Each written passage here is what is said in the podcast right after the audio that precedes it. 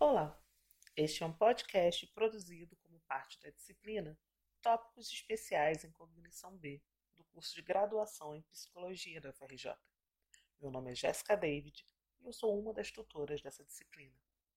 O áudio a seguir foi extraído da gravação de uma aula síncrona e está sendo publicado sem edição, com todos os ruídos, interrupções e desvios que uma aula ao vivo pode conter. Aproveitem o podcast e boa aula. Falando enquanto muita coisa vai. É, então, gente, na, a gente veio acompanhando né, a, a, questão da tecnologia, depois a questão dos vínculos. É, a ideia era um pouco que a gente pudesse pensar é, uma questão específica nesse, nesse campo amplo, né, que são as tecnologias, né, a nossa relação com as tecnologias, e a nossa questão é pensar um, uma entidade que se tornou muito poderosa né, na contemporaneidade, uh, se tornou muito falada também, a gente fala o tempo todo é, quando, quando se fala de, das plataformas, quando se fala de plataformas, quer de, de plataformas de relacionamentos sociais, quer de plataformas de compras, é, quer, enfim, né? é, é das novas plataformas de trabalho, né? É, a gente fala muito de algoritmo. Né? Então, é, o algoritmo se tornou um mediador poderoso né, das nossas relações atuais e, é, no âmbito das ciências humanas e sociais, a gente faz uma espécie de constatação, mas pensa pouco é, o que são esses algoritmos, né? E, afinal de contas, que conexões, já que a gente vinha falando da importância dos vínculos, né? não falar da importância das coisas em si, mas falar da, da importância dos vínculos né? e da força das vinculações, né? para a gente poder pensar, então, que vinculações estabelecemos com eles e a partir deles. Né? O que, que eles nos fazem fazer, né? o que, que nós fazemos com eles.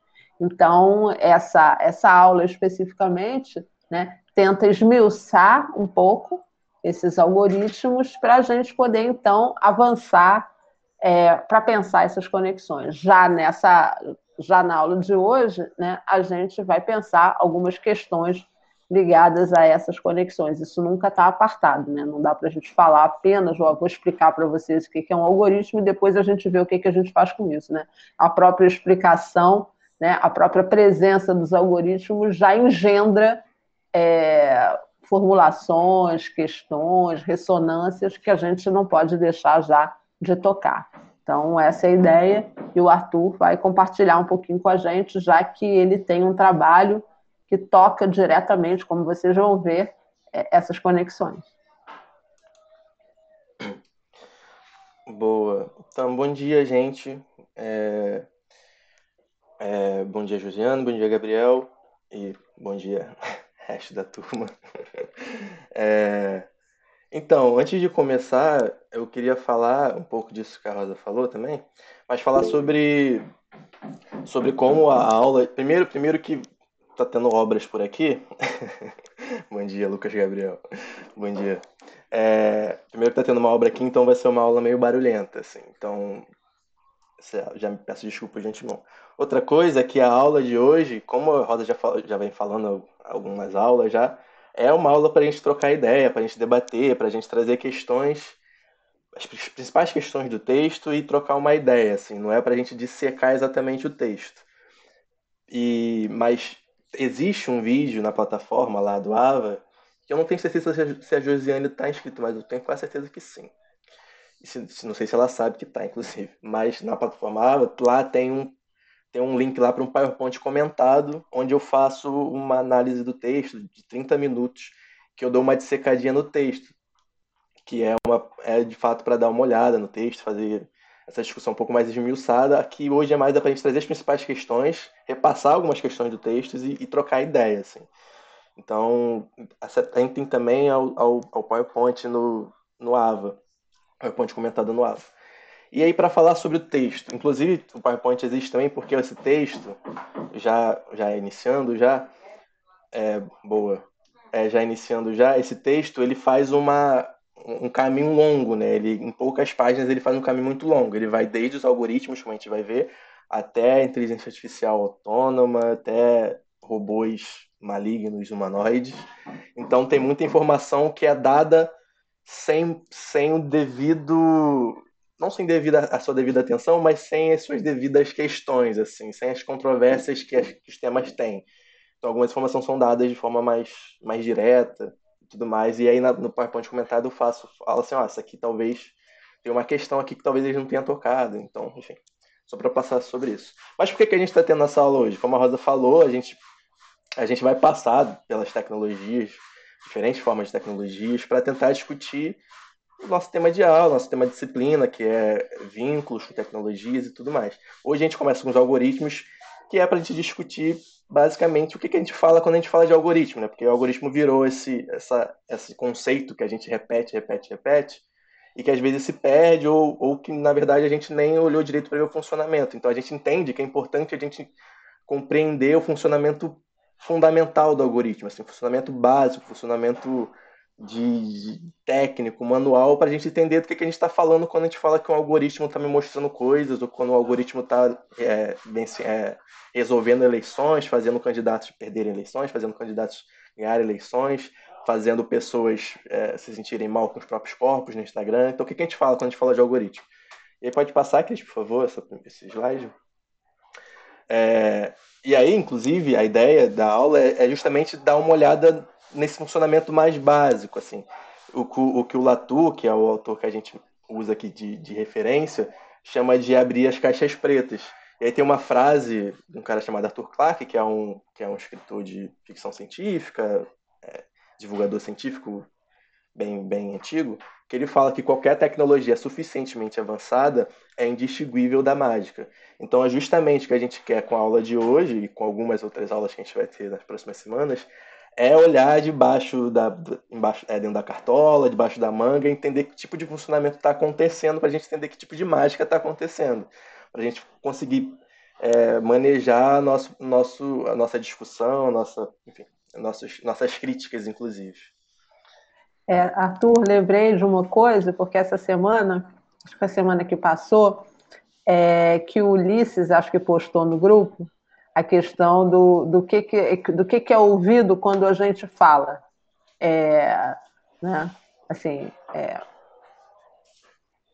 por exemplo, se eu estou conversando na minha casa sobre alguma coisa e daqui a pouco aparece, se eu entrei no Facebook ou entrei em alguma rede social, aparece um oferecimento de alguma coisa ligada a essa conversa. Então, o que, que esses microfones, o que, que a Siri está ouvindo, o que, que os, os, os agentes inteligentes estão ouvindo e tudo mais. E aí eu lembro do Paulo, que é o pesquisador do grupo, perguntou assim, Ulisses, você testou?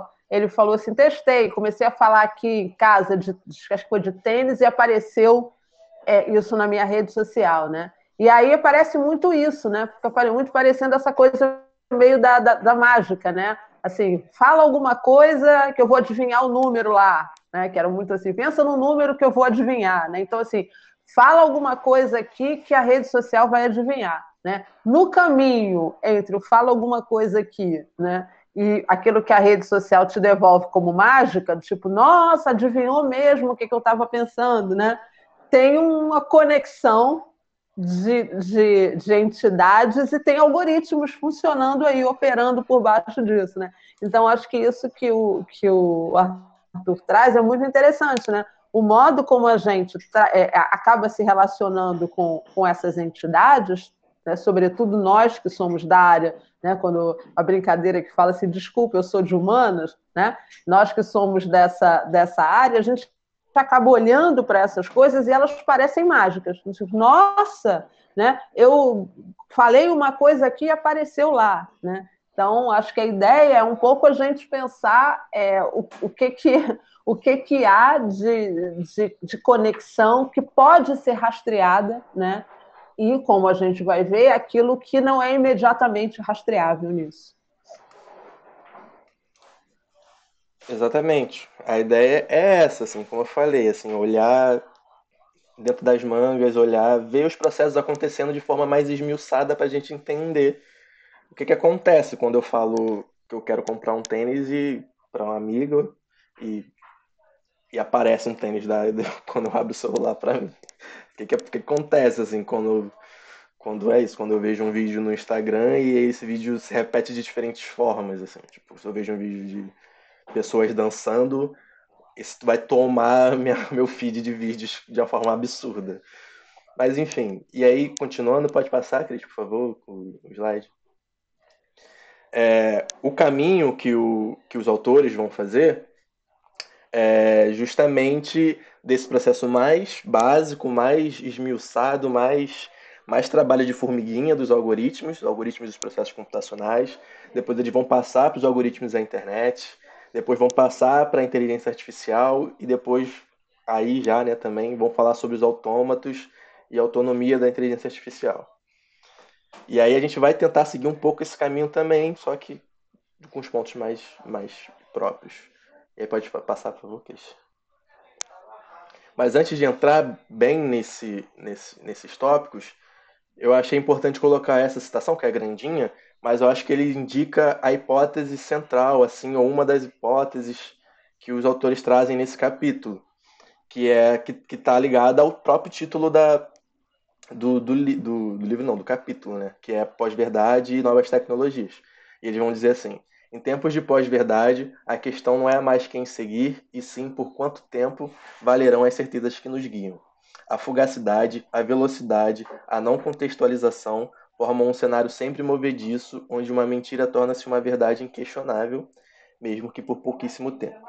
Não pela própria mentira em si ou por quem a propaga, mas sim pela imensidade de informações a que temos acesso a cada segundo e pela possibilidade quase remota de verificação desta mesma informação. Então a gente tem uma, uma indicação aqui clara dos autores o que, que eles acham da pós-verdade que eles estão tentando apresentar para a gente eles a principal ponto que eles que eles apontam, ponto que aponta meio meio redundante, mas o principal ponto que eles apontam, peraí só um instantinho.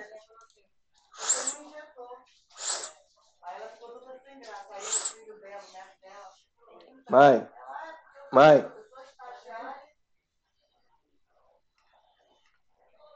Enfim, voltei.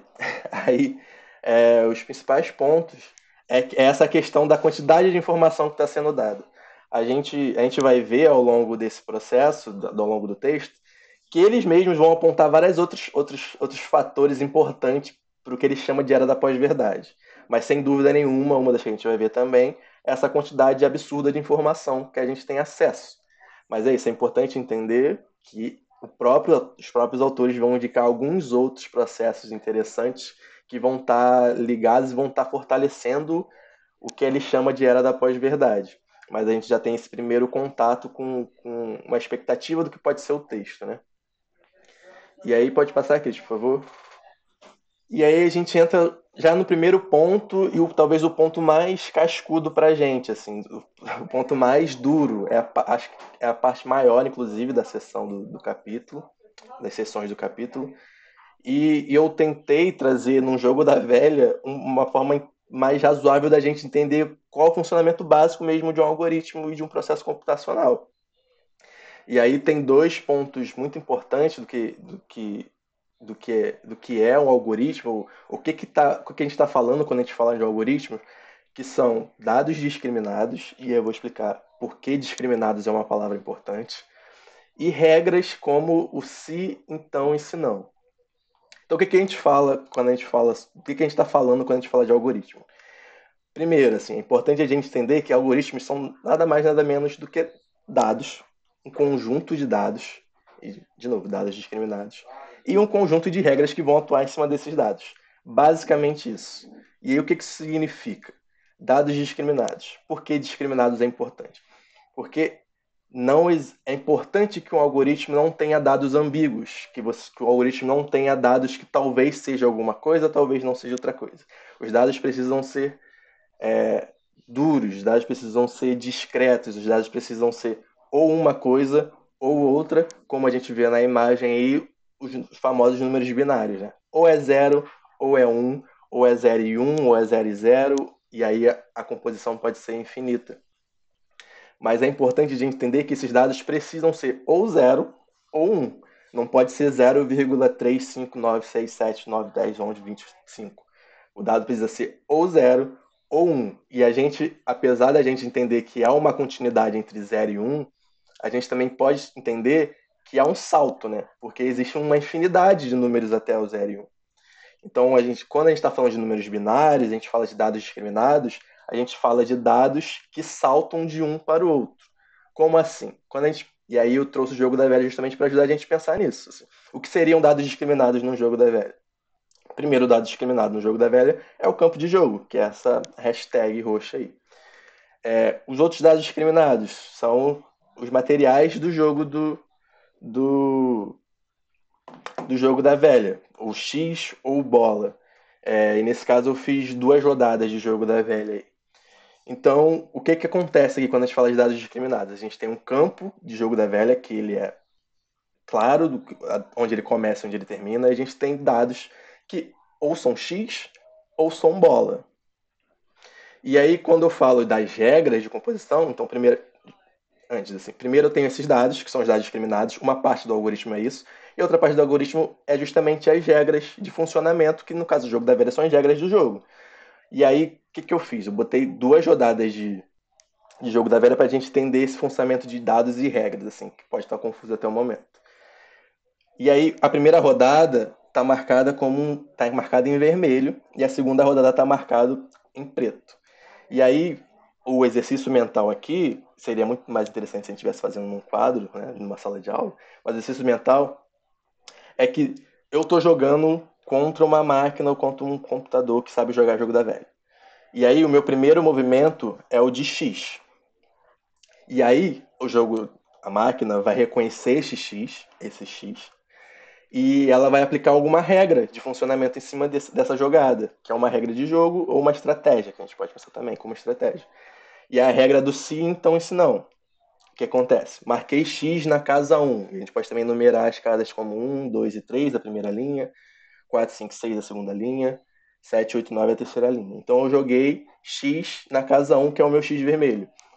Quando o computador lê essa jogada, ele vai ler, então assim, X na casa 1, se X na casa 1, então bola na casa 5, que é a bola no meio, que é a bola vermelha. Então a gente tem um dado, que é o X na casa 1, o computador, o programa vai ler esse dado, como X na casa 1, e tem uma regra de funcionamento, uma regra de jogo, uma, uma estratégia que é, então, bola na casa do meio, bola na casa 5. E aí eu continuo a minha jogada, eu boto X na casa 3, que é o X preto. E aí, que está a questão do sim, então, isso não, que é o jogo, o programa pode ler a minha jogada como se X na casa 3, que é o meu X preto, então bola na casa 5, que é onde está a bola vermelha. Só que já existe uma bola na casa, na casa 5, que é a bola vermelha. Então, essa regra seguinte é, então, bola na casa 2, na casa que é a bola preta. E aí, aconteceu a regra do se, então, esse não, que é, se x na casa 3, x preto, então, bola na casa 5, que é a bola vermelha, se não, bola na casa 2.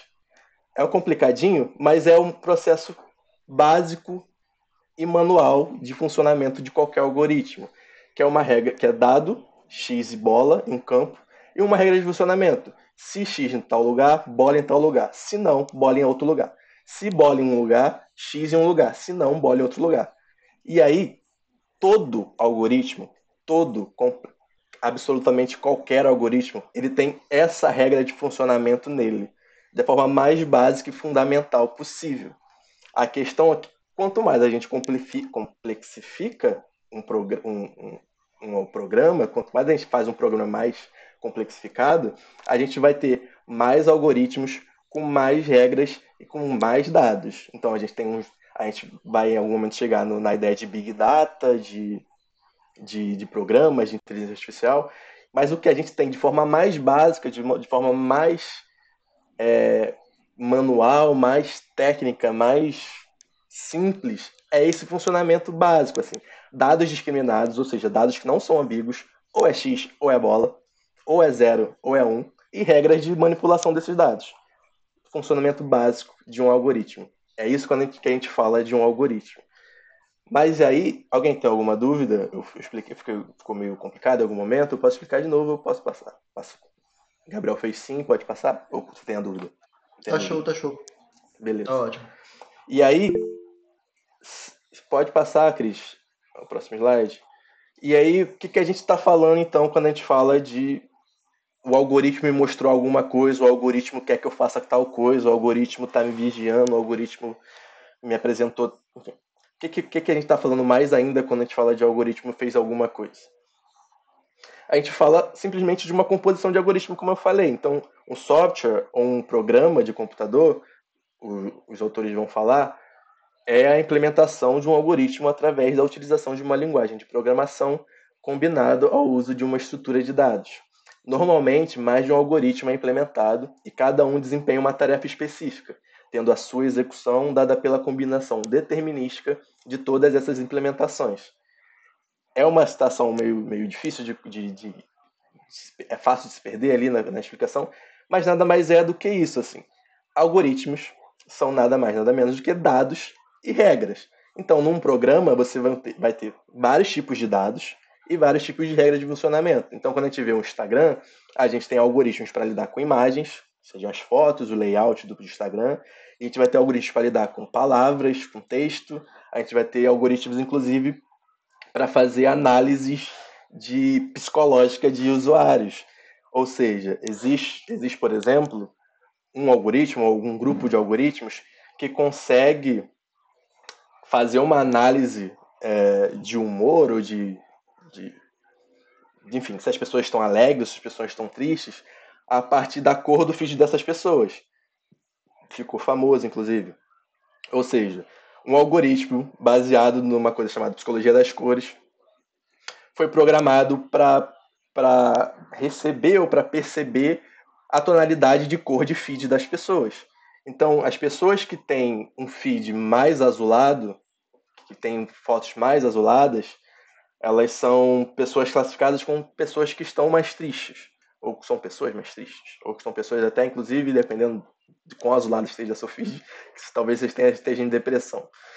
E pessoas com feed mais alaranjado são pessoas que foram analisadas como pessoas mais alegres e mais extrovertidas, que estão no momento melhor. Então a gente tem esse algoritmo lá, que eu falei lá ali atrás, sobre jogo da velha, sobre X e bola, sobre 0 e 1, um, e a gente chega nessa composição de algoritmos que vai perceber a tonalidade de um feed de, de Instagram e vai dizer para mim assim, ó, você tem tantos por cento de pessoas tristes no, no, na sua plataforma e tem tantos por cento de pessoas alegres na sua plataforma. E aí você tem uma série de outras questões, né? Uma série de questões que aparecem nessa informação. Por exemplo, a gente pode entender, inclusive, que o Instagram é uma tem bilhões de usuários. Não sei se bilhões, acho que sim, né? Acho que já tem bilhões. Facebook são bilhões, mas acho que Instagram também são bilhões. Então, um algoritmo que roda em bilhões de pessoas é melhor que qualquer teste psicológico na melhor universidade de qualquer lugar do mundo, né? Porque nenhuma, nenhum psicólogo consegue testar tanta gente quanto o Instagram consegue. Então, você tem um número muito grande de, de, de, de, pessoas sendo avaliadas e analisadas por esses algoritmos, assim, algoritmos que reconhecem padrões a partir de dados e vão aplicar regras em cima desses dados. É, inclusive, o tempo todo acontece esses testes de, de AB, testes, plataformas mostram determinadas é, coisas para um grupo, determinadas coisas para outro grupo, e, e veem como foi a reação desses grupos, tudo mais. Netflix faz muito isso, é, mostra feeds diferentes para as pessoas. Então a gente cai nessa questão. Então a gente, quando a gente fala de um algoritmo, por exemplo, que, que mostra para mim alguma coisa, a gente a está falando de um algoritmo que lá no início reconheceu um clique meu, reconheceu algum tipo de coisa que eu falei também, né? É, alguns algoritmos vão estar ligados a reconhecimento de voz e eles podem ser utilizados, por exemplo, para propaganda e monetização da plataforma. E aí o grande, grande, a grande esperteza ou grande, a grande jogada das, das plataformas de rede social foi entender que melhor do que, do que vender banner é, aleatoriamente para as empresas, foi dizer para as empresas, ó, oh, eu tenho muitos dados sobre seus, sobre seus sobre os seus possíveis compradores. E sei que eles compram mais, por exemplo, quando eles estão tristes. é, essa, esse determinado de produto. Então, sei lá, eu não sei que tipo de produto as pessoas compram quando estão tristes. Sei lá, vamos falar comida. Assim. Então, o McDonald's vai aparecer mais para as pessoas que estão com feed mais azulado. Enquanto as pessoas que estão com feed mais alaranjado, pode aparecer, sei lá, viagem. É, é, então, sites de viagem talvez apareçam mais para pessoas que estão com feed alaranjado. Então, a gente tem nesse processo mais básico que a gente viu no slide anterior, de um jogo da velha ou de um número binário simples, básico e até meio ridículo né, de funcionamento, a gente passa para um, uma, um modo de negócios bilionário que, que movimenta mercado, movimenta eleição, inclusive, movimenta, enfim, diversas, diversas, diversas coisas no mundo. Arthur, eu queria é, é, chamar atenção um pouco para uma coisa que você falou no slide anterior, quando você chamou atenção para o que são dados discriminados, né? São dados que não precisam, é, é, que eles não devem portar ambiguidades, né?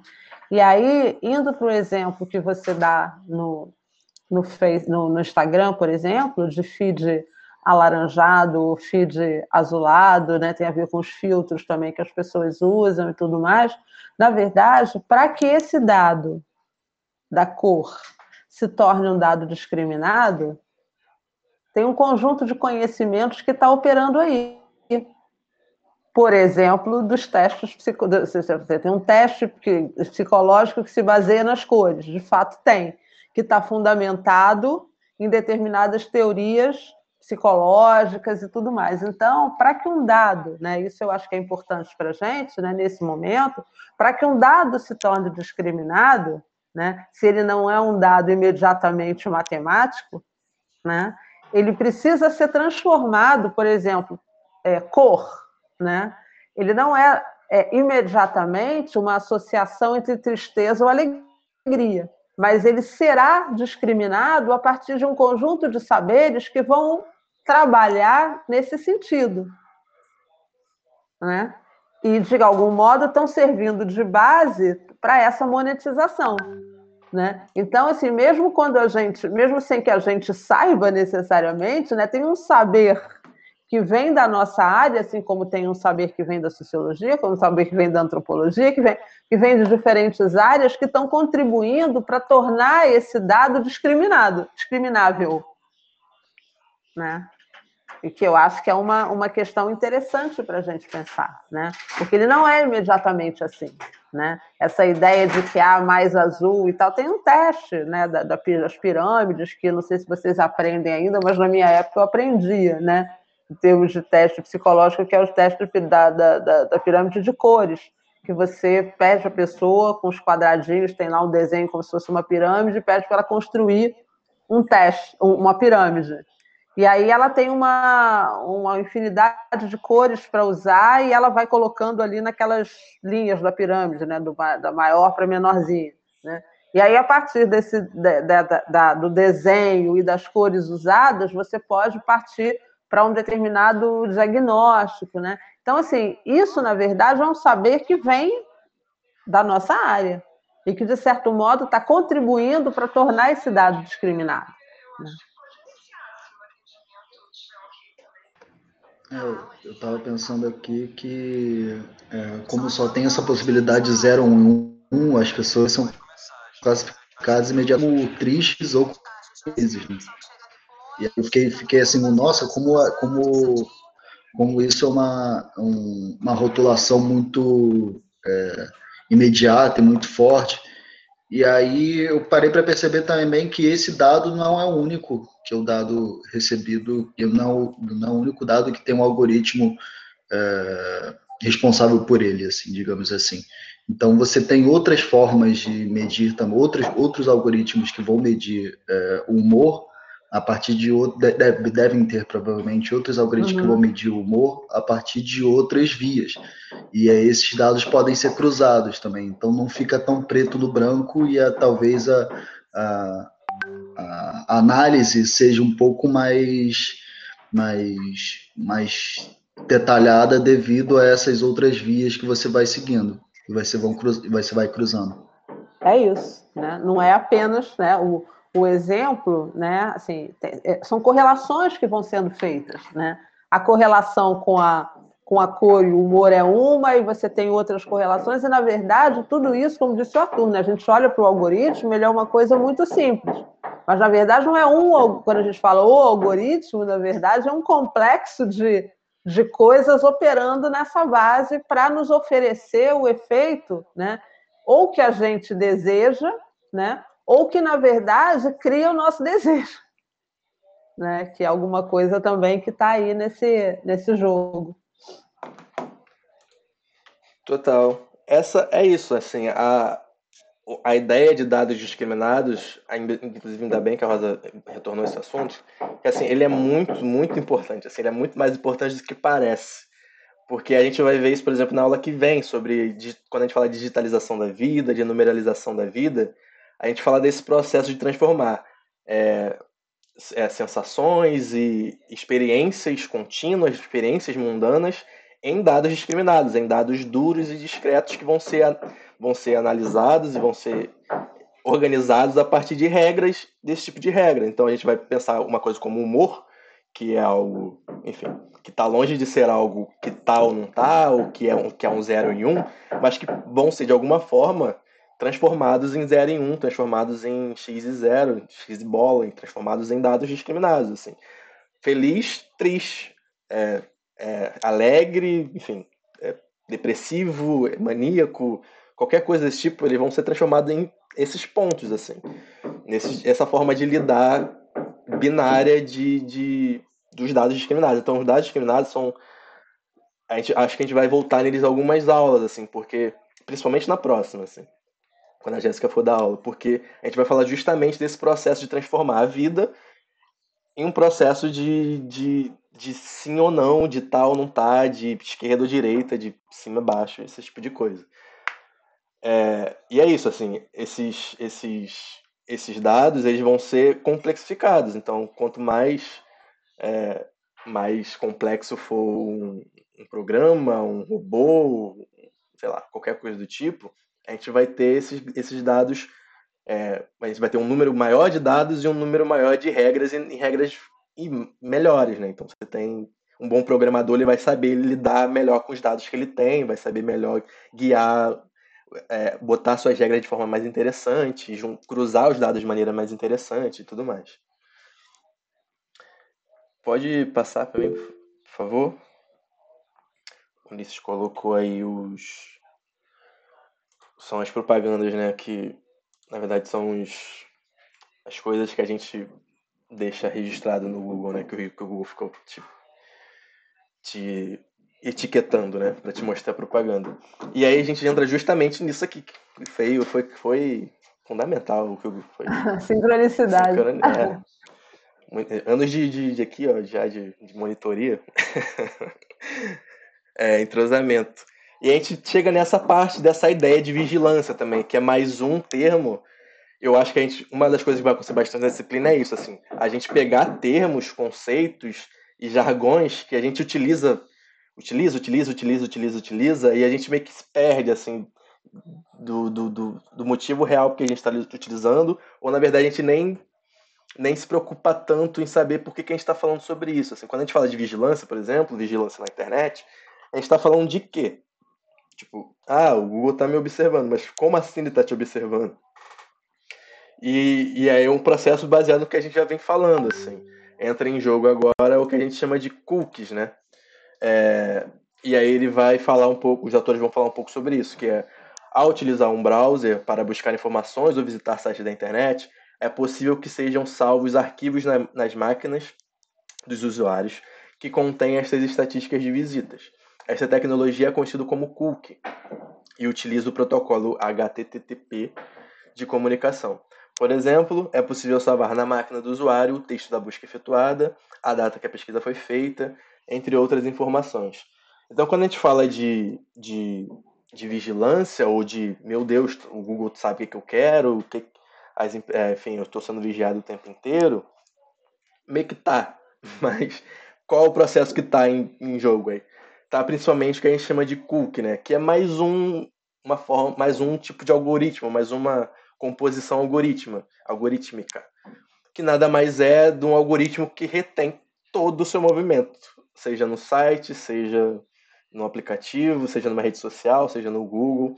Então ele fala aí sobre o, o texto da busca efetuada. Então se a gente busca guerra na Síria no Google, ele vai gravar isso. Se a gente busca é, tênis de corrida, ele vai guardar isso.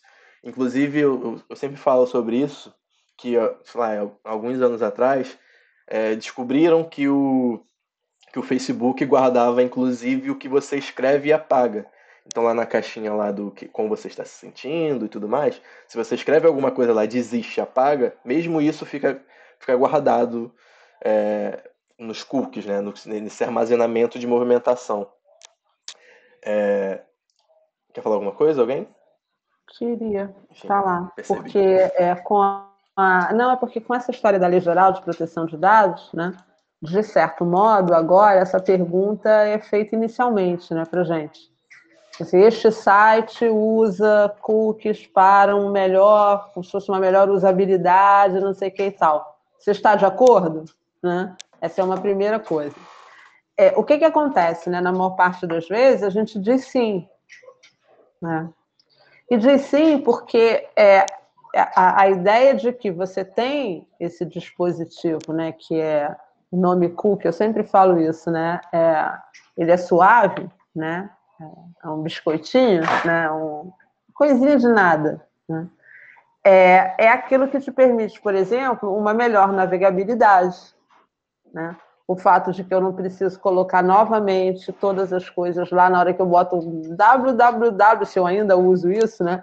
Eu boto, aí ele já vem com alguns endereços e fala, ah, pô, tá lá, já não preciso mais me preocupar onde é que tá, né?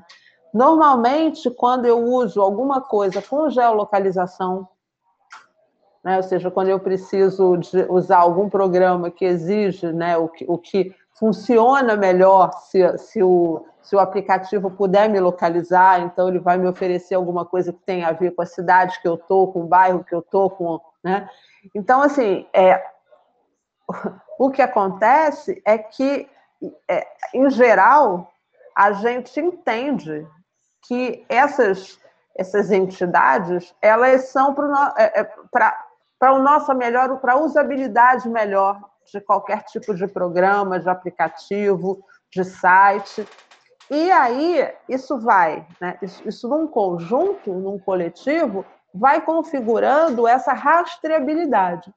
Então, assim, uma discussão que, que é interessante é porque quando a gente começou a falar é, de toda a questão da tecnologia nas nossas vidas e tudo mais, o tema da vigilância ele comparecia de uma forma muito intensa mas e muito associada à discussão toda de vigilância, que ela é inescapável, ainda hoje a gente precisa recolocá-la, mas muito feita pelo Foucault, né?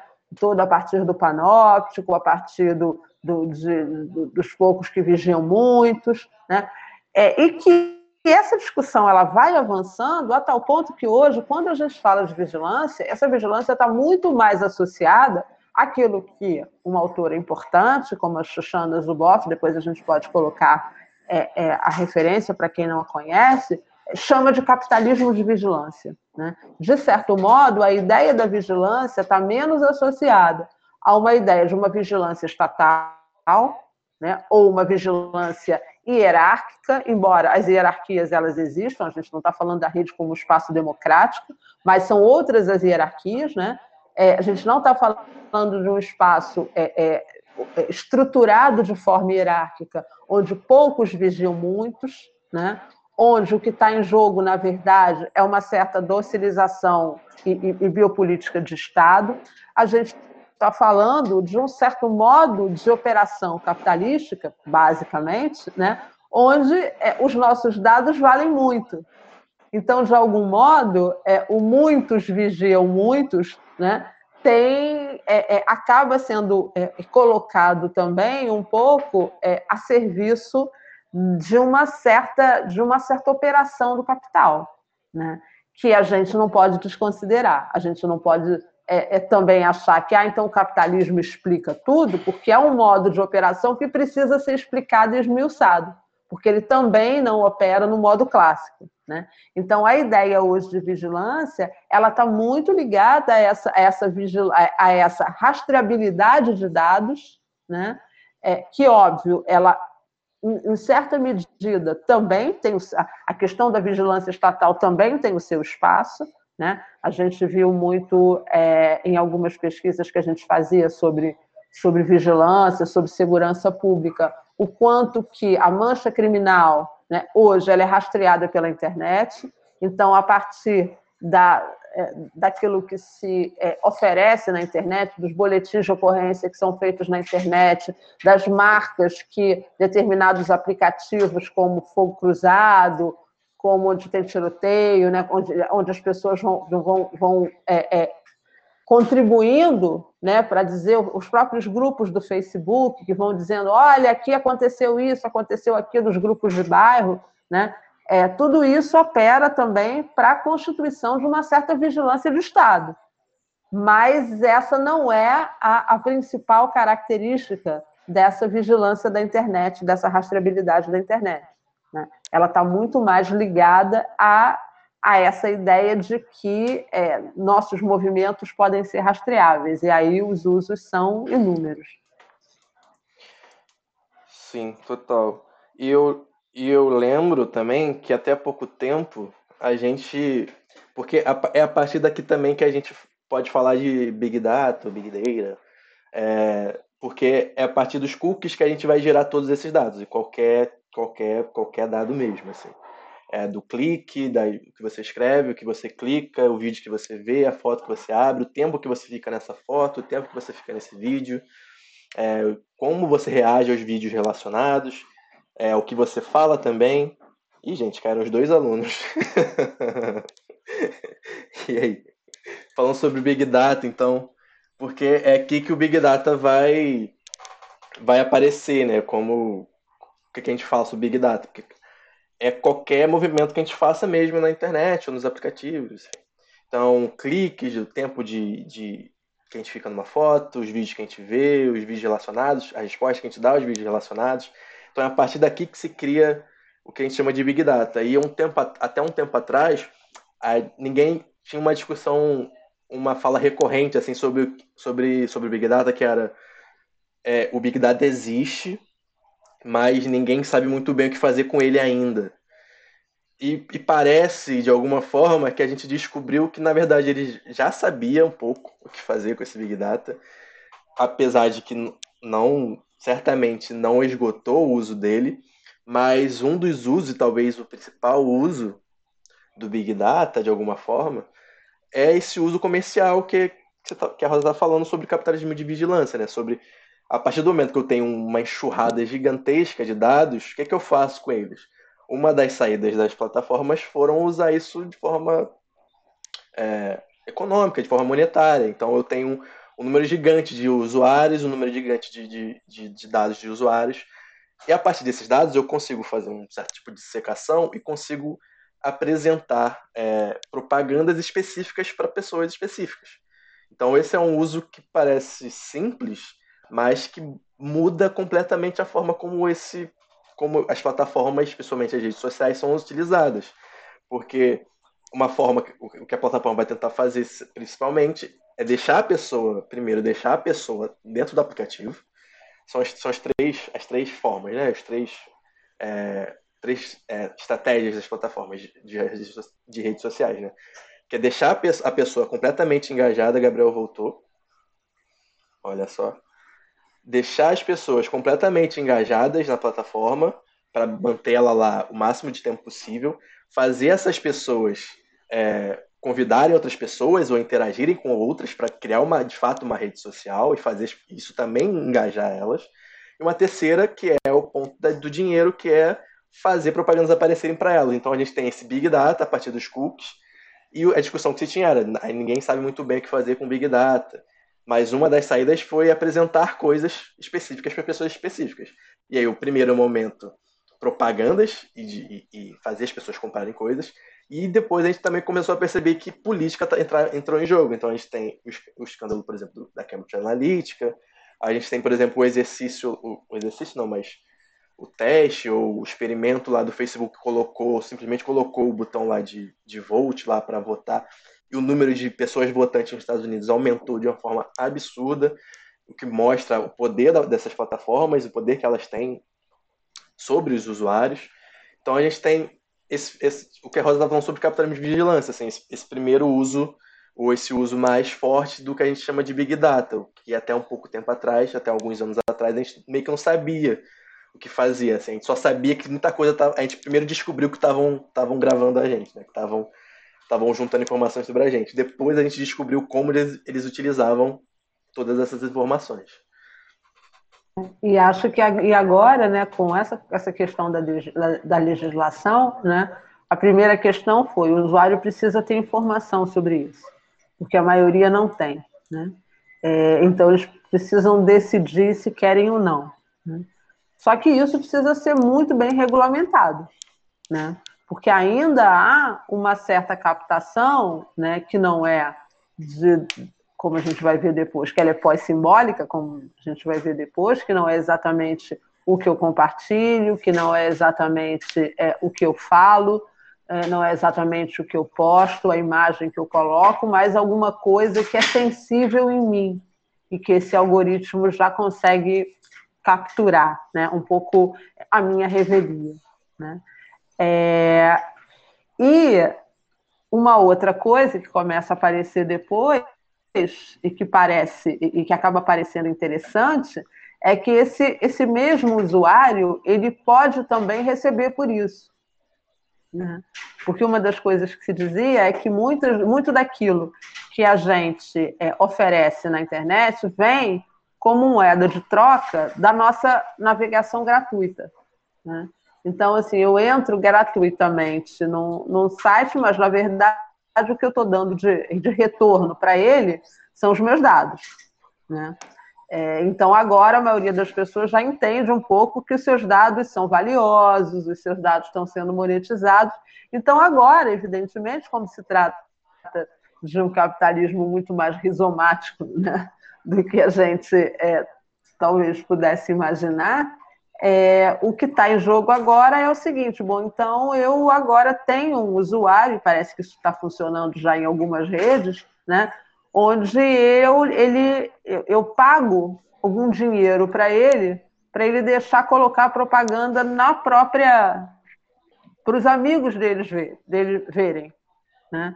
Então, não sei se acho que esse Clubhouse já está funcionando desse modo, né? É, enfim, então, agora, na verdade, é o seguinte: olha, então tá, então tá tudo claro que a gente está monetizando e que é isso mesmo, então vou fazer o seguinte: eu vou te pagar alguma coisa para você deixar eu colocar o meu anúncio na sua rede. Você topa? Né? Então, acho que a gente está avançando, né? a gente está entrando em novas eras, em novas relações, né? É, e, é interessante porque é, quando eu tenho uma aluna que fez um uma pesquisa sobre LinkedIn, não sei se eu já falei para essa turma sobre ela, mas é, estudando o mundo do trabalho, e ela estava muito interessada nesse tema da vigilância, né, o quanto que essas novas plataformas, mas, mas não necessariamente plataforma como iFood, como essa, mas assim, os usuários mesmo de um, de um certo mundo do trabalho, onde você recebe, por exemplo, você, tá, você trabalha numa, numa organização, né, numa empresa, você recebe é, notebook, você tem todas as benesses referentes ao seu cargo, mas na verdade você está totalmente rastreado. Né? E essas redes sociais, como, sobretudo como LinkedIn, que é uma rede é, é, é corporativa né, para fazer negócios, para você para gerar empregos, é, ela está muito ligada nessa, nessa, nessa rastreabilidade, nessa vigilância. Né? E quando ela foi estudar isso, né, ela se deparou com usuários que talvez não ligassem para isso de certo modo, estavam entendendo que isso é parte do jogo, né? Estavam entendendo que isso faz parte dessa história de que você me dá uma coisa e eu, eu te dou outra em troca, né? Então, talvez esses usuários estejam muito mais habitando esse novo mundo, que é onde a gente fala menos de vigilância como algo é, razoavelmente opaco, mas num certo jogo que vai abrindo, né? vai descascando as cebolas e vai ficando é, um pouco mais eu não acho que ele, que ele seja equilibrado, porque você nunca pode falar de grandes corporações equilibradas com usuários, mas onde essas coisas vão ficando mais visíveis e as pessoas vão é, também querendo fazer parte desse jogo. Vai lá, tu é, tem, tem Fala, até Gabriel. a questão de a gente pagar pelo, pelo consentimento, tem com, tem, e eles pagam ainda pela adesão de novos usuários, por exemplo, TikTok, Kawaii, essas novas redes sociais, assim, que você tem uma remuneração para você chamar mais pessoas para a rede. É, é isso. Sim, quando, quando eu falei lá do, das três estratégias que essas redes sociais usam, que é engajar, deixar a pessoa mais tempo possível dentro da plataforma, convidar as outras pessoas e fazer links, né, fazer redes, meios, redes sociais mesmo, com outras pessoas e mostrar propagandas, o TikTok e o Kawaii, eles monetizaram as três pontas, assim, de alguma forma. Mas de uma maneira diferente, de fato, tem, um, tem um novo, uma forma de fazer agora, né? Porque ela paga para você entrar. Quando você entra, você ganha o dinheiro. Você, quando você convida outras pessoas, você ganha dinheiro também. Então, as pessoas usam seu cupom lá as pessoas entram no Kawaii ou no TikTok, você ganha dinheiro. E quanto mais vídeos você assiste, você ganha dinheiro também. Então ela paga para você convidar para entrar, para convidar pessoas e para se manter lá. Então quanto mais vídeos você assistir, mais dinheiro você vai ganhar assim. E é assim. Eu acho muito difícil que o dinheiro que pagam sejam perto do dinheiro que eles ganham, né? Então, tipo, mas é isso, as pessoas estão ganhando algum tipo de remuneração e algumas pessoas, inclusive, acham isso, tipo, ah, pelo menos eu estou ganhando alguma coisa, nas outras redes sociais eu não estou ganhando nada, assim. E aí tem uma nova discussão na, na mesa, assim mas está tudo bem agora, assim? Está resolvido o problema da vigilância, agora que estão te dando dinheiro? Porque, enfim, tem outras várias outras questões que surgem agora com essa nova forma de, de agariar pessoas, né? E uma outra coisa que a Rosa tinha falado também, que, que eu acho que é importante retomar antes de passar para o próximo slide, que é sobre essa questão, tipo, agora a gente tem uma, a partir da, da LGPD, a possibilidade de aceitar ou não os cookies, assim. Só que, primeiro, às vezes tem sites que, se você não aceitar o cookie, ele simplesmente não vai deixar você usar. E uma outra, assim, que é aquela questão, tipo, ah, se você, no WhatsApp, se você não quiser aceitar os, querer, querer acesso suas mensagens e todas essas coisas do celular, você não aceita e você fica sem WhatsApp. Só que aí, tá tudo bem ficar sem WhatsApp hoje em dia? E outra coisa, assim, mesmo que você mesmo que você aceite, mesmo que a plataforma te, te deixe é, ficar nela sem, sem o armazenamento de cookies, a forma como você vai existir nessa plataforma é de uma maneira muito diferente do que a gente existe nela hoje, né? Que a gente se acostumou a utilizar as plataformas de um jeito que é, tipo, eu vou sair, quando eu voltar, todas as coisas que eu fiz vão estar tá lá. Então eu nunca vou partir do início de novo.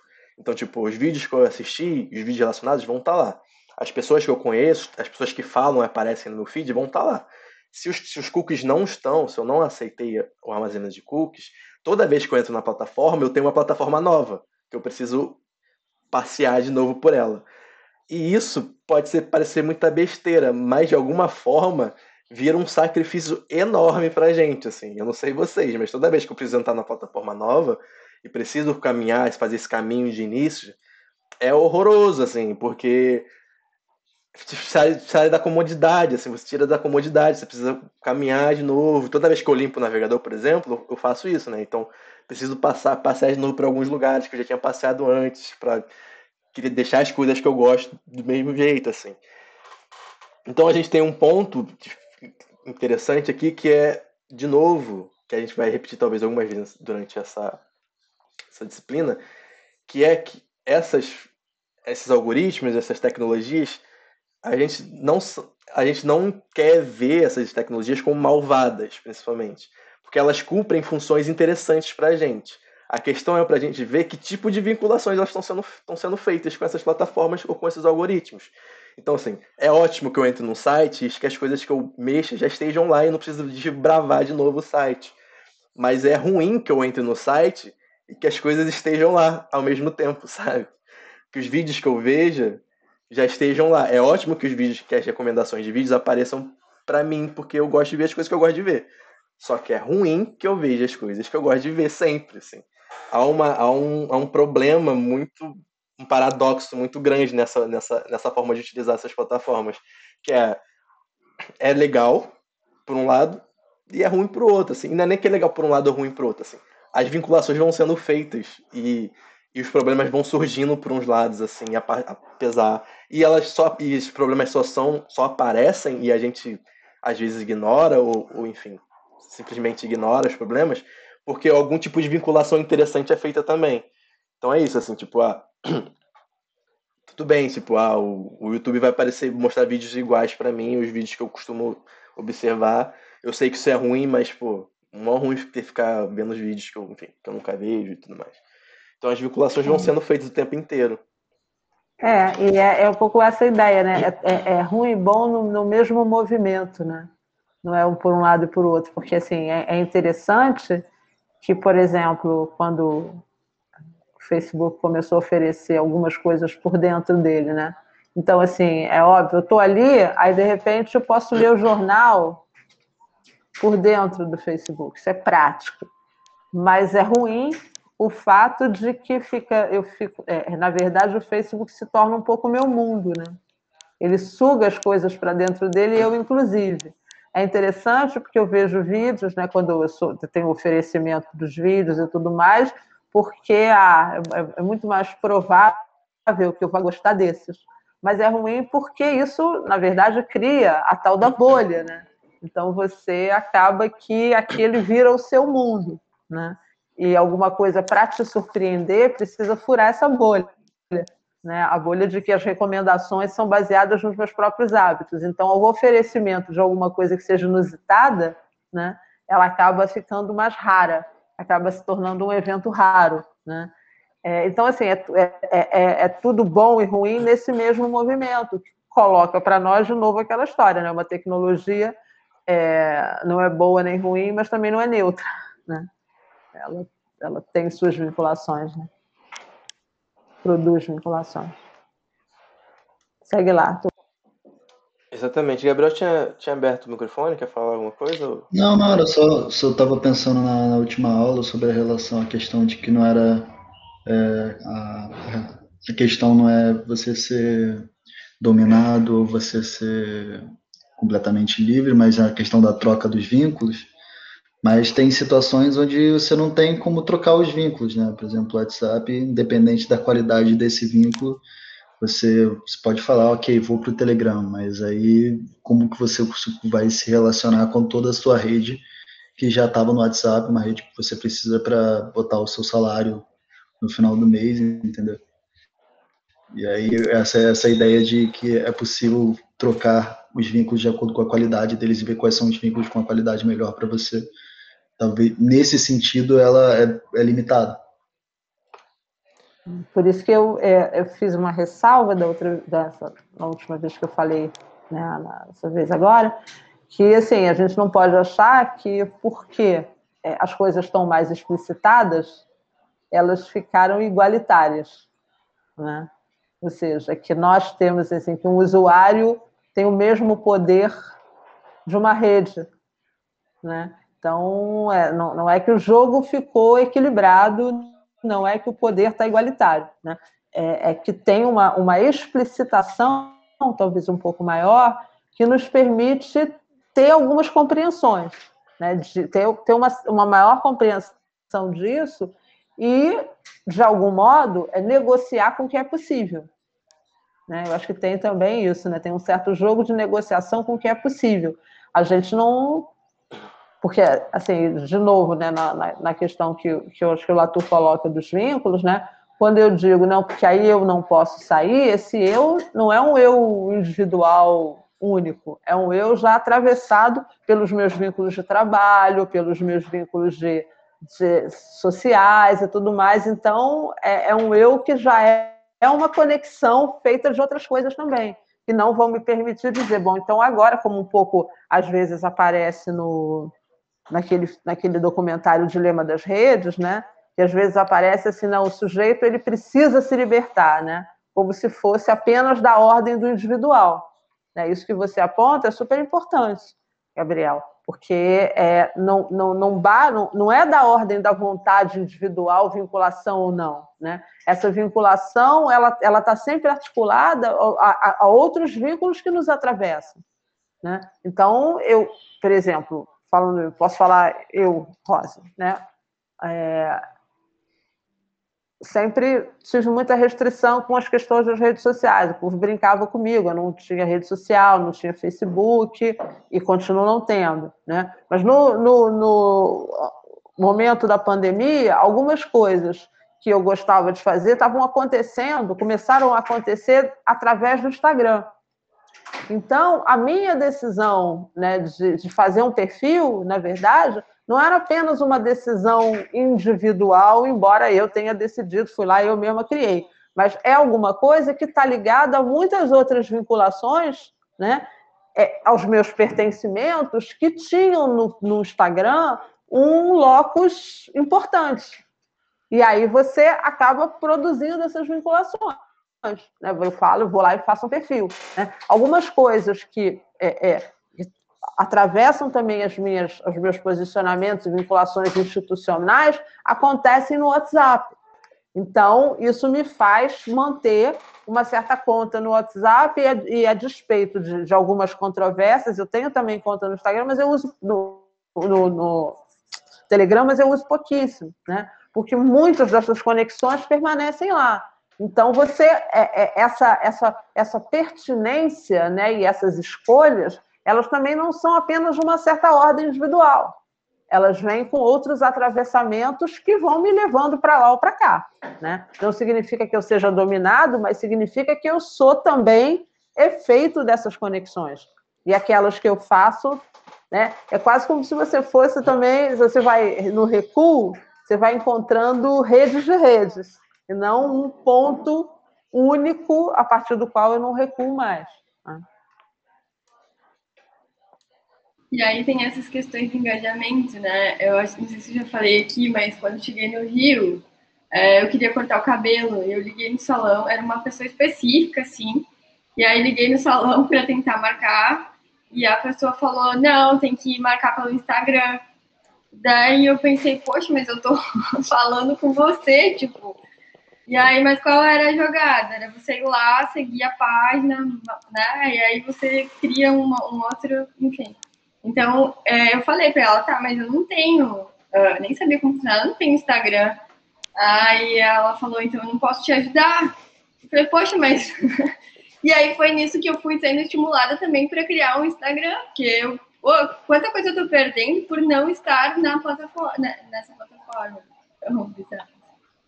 E acho que o engajamento é um pouco esse também, né? É de algum modo tem um flerte com certo, uma, uma certa coisa que você está perdendo, né? Olha quanta coisa você está perdendo por não estar tá lá, né? É, eu ouvi de algumas pessoas assim, ah, mas você não, não sabe dos negócios que estão acontecendo porque você não está no Facebook, né? Então, assim, se você, é como assim, se você não está no Facebook, você não está no mundo, né? Então, isso é, isso é um jogo, assim, de, de captura que é, assim, que é poderoso, né? Se você pensa, é, no, você pensa na, nas pessoas. Agora não se reduz mais isso, mas a gente imagina, por exemplo, as pessoas mais jovens, né? Como é que é isso, né? Se você não está no Facebook, se você não está no Instagram, você não está. Né? Um pouco assim, né? É, e, e eu fiquei lembrando do negócio que, que eu sempre falo, porque foi uma, uma pesquisa muito legal, que uma vez eu li sobre os quando, quando começa o Instagram e começam essas outras redes, né? Que, que os jovens começam a ir para elas, né? E em algum momento muitos deixaram o Facebook. E aí isso foi um efeito porque as pessoas mais velhas começaram a, a entrar no Facebook, que no início era uma coisa era, era, era dos jovens, dos universitários e tudo mais, e de repente as pessoas mais velhas começaram a entrar no Facebook, a fazer perfil no Facebook. E aí alguns jovens saíram do Facebook e o, e o legal era estar no Instagram, não era mais estar no Facebook, né?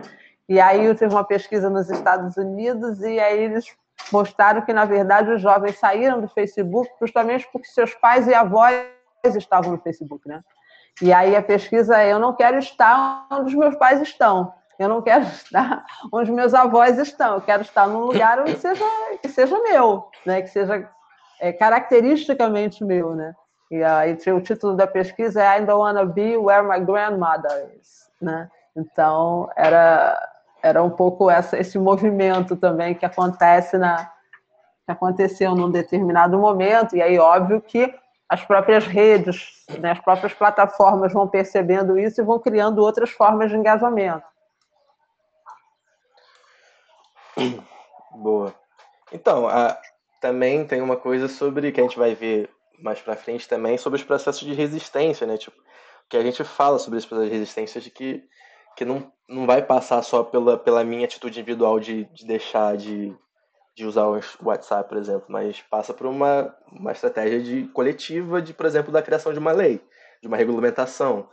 Passa pelo, talvez até por um boicote coletivo de alguma rede social, se for o caso, assim, mas eu acho que uma indicação interessante para esses processos que às vezes parecem é, uma avalanche em cima da gente é sempre coletivizar, né? E aí pode passar, Cris? A gente ficou um tempão nesse slide. é, e a gente tem esse slide que está muito junto com o que a gente está falando até agora, que é de uma notícia de 2019 que era no Twitter, fake news se espalham seis vezes mais rápido que notícias verdadeiras. E aí várias situações aqui pipocam, né, a partir disso. Assim. Uma delas é quando a gente pode voltar lá no slide lá do funcionamento do, do algoritmo. Assim. Porque quando a gente viu lá atrás no funcionamento do algoritmo, a gente viu que o algoritmo ele simplesmente lida com dados e regras em cima deles. Assim. Então por que, que fake news se espalham seis vezes mais? Assim? Justamente porque eles são criados para engajar. Alguns dos algoritmos, uma das formas que a gente viu, inclusive, de, das plataformas utilizarem ou, fazer uma das estratégias das plataformas de rede social é engajar as pessoas. Então, se um algoritmo é criado para engajar pessoas, ele vai engajar de qualquer jeito. Então, a gente tem alguma coisa como fake news sendo criada e, e sendo espalhada muito, seis vezes mais até. Mas, para além disso, também a gente tem toda essa questão que a gente estava discutindo antes sobre o Big Data e sobre, sobre as bolhas, né? Sobre, as, sobre as coisas que a gente só que vê porque aparecem para a gente.